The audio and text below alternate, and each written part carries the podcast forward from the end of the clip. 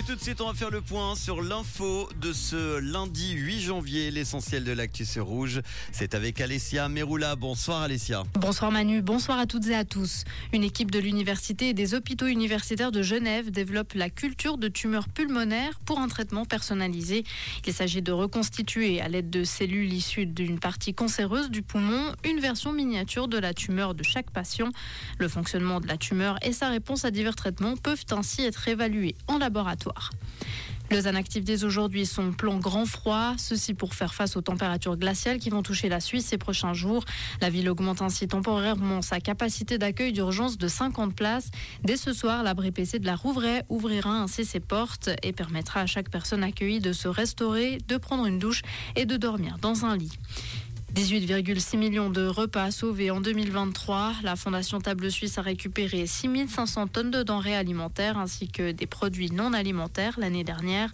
Ces marchandises d'une qualité irréprochable auraient sinon terminé à la poubelle. Elles ont profité à des personnes touchées par la pauvreté.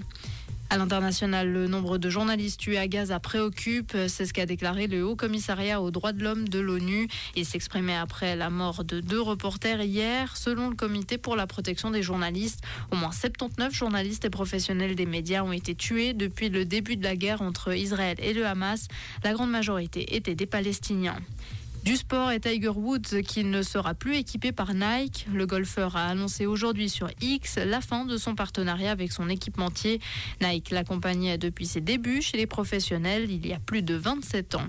Et puis du football avec Fabienne Cher qui prolonge à Newcastle. L'international suisse restera dans le club jusqu'à l'été 2025. Le contrat qui arrivait à échéance a été adapté de manière anticipée pour une saison supplémentaire. Le joueur de 32 ans évolue à Newcastle depuis 2018 et a disputé 169 matchs. Merci beaucoup Alessia. Retour de l'info, ça sera demain matin avec Tom dès 6h30. Comprendre ce qui se passe en Suisse romande et dans le monde, c'est aussi sur rouge.